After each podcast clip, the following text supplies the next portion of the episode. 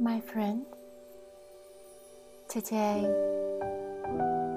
I'd like to share another verse about the Holy Spirit.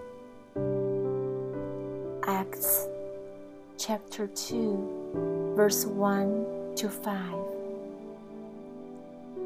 When the day of Pentecost came, they were all together in one place.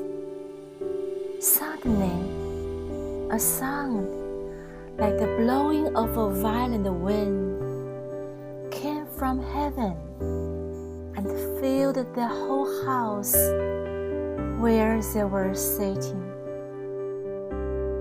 They saw what seemed to be tongues of fire that separated and came to rest on each of them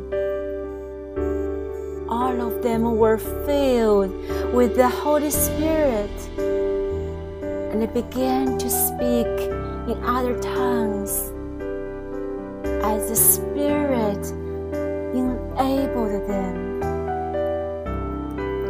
Now they were staying in Jerusalem, God fearing Jews from every nation